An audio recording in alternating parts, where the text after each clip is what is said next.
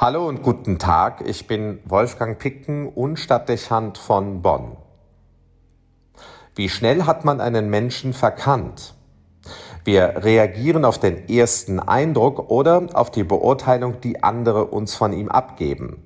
Voreingenommen treten wir ihm gegenüber. Eigentlich hat er keine Chance, sich in irgendeiner Weise von dem abzusetzen, was ihm an Vorurteilen begegnet. Vielmehr wird nur gesehen, was das vorgeprägte Bild bestätigt. So geht es häufig. Gerecht und fair ist das nicht, das wissen wir. Dennoch kennen wir diese Verhaltensweise schon seit Kindergarten und Schule. Immer wieder sind wir befangen, immer wieder wenig objektiv. Wenn eine Gruppe hinter der Abwertung eines Menschen steht, kann es besonders drastische, zuweilen auch brutale Formen annehmen. Wir Menschen sind dann nicht zimperlich. Viele Tragödien nehmen so ihren Anfang und entwickeln sich durchaus gefährlich. Ob es das brutale Ausgrenzen in der Schule ist, das Kinder krank macht, ob es das Mobbing am Arbeitsplatz betrifft, das die berufliche Existenz zerstört, oder die hasserfüllte Ekstase des Rassismus, die nicht zuletzt unser Land über Jahre in einen Moloch verwandelt hat und seit Jahren immer wieder neu ihre hässliche Fratze zeigt. Alle diese Phänomene haben eben diese eine Wurzel, das Vorurteil. Es kann Menschen zerstören und, wie wir wissen, auch Leben vernichten. Erschreckend, wie gnadenlos und systematisch wir vorgehen können. Wir pflegen unsere Vorurteile und sorgen dafür, dass sie sich weiterentwickeln und andere infizieren. Was das für den Betroffenen bedeutet, darauf wird nicht reflektiert. Und wenn man es wahrnimmt, ist es mehr oder weniger egal, weil wir davon überzeugt sind, dass es angemessen ist und dass sich der andere das eben selbst zuzuschreiben hat. Wir alle wissen, dass es nicht einfach ist, diesem Schema zu entkommen, weder für den, der sich einmal so ein Urteil gebildet hat, noch für den, der auf solche Weise beurteilt wird. Im Ergebnis bleibt den Betroffenen, wenn der Versuch einer direkten Klärung scheitert, was leider oft der Fall ist, nur der Wechsel des sozialen Umfelds. Anderswo neu anfangen, um eine Chance zu haben. Nur nimmt man als Betroffener immer seine Geschichte mit. Die Erfahrung von Herabwürdigung hinterlässt Spuren und beschädigt das Selbstbewusstsein.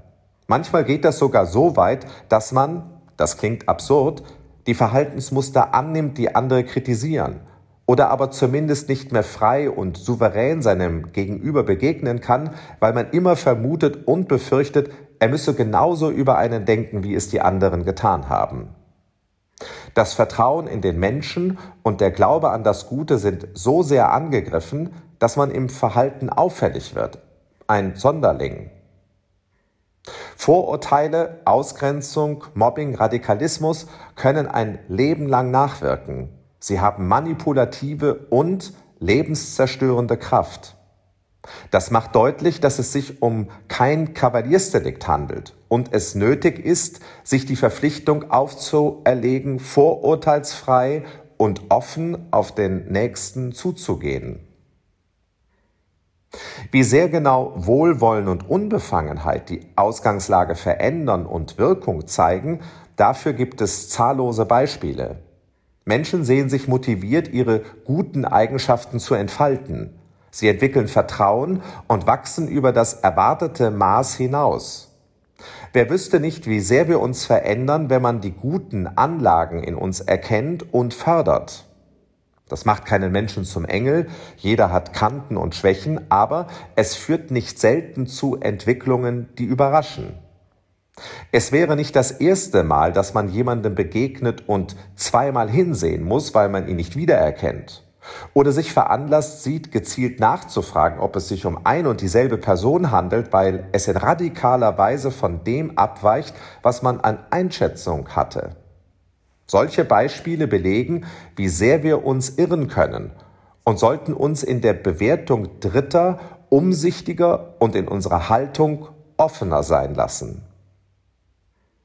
Jesus spricht von diesem Phänomen im heutigen Evangelium. Wir lesen, und Jesus sagte zu ihnen, habt ihr nie in der Schrift gelesen, der Stein, den die Bauleute verworfen haben, er ist zum Eckstein geworden.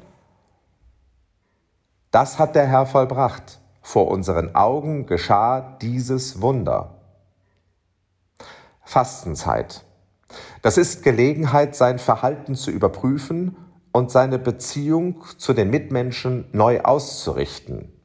Weg vom Vorurteil und weniger Suche nach Fehlern und Schwächen im anderen und stattdessen hin zu fairem Umgang und mehr Wohlwollen und positiver Grundeinstellung. Das Gute im anderen wahrnehmen und fördern und dem anderen Gelegenheit bieten, dass er den Platz findet und einnimmt, der seinen Fähigkeiten entspricht. So seinem Nächsten zu begegnen, dürfte vieles verändern, im anderen und in unserem direkten Lebensumfeld. Wolfgang Picken für den Podcast Spitzen aus Kirche und Politik.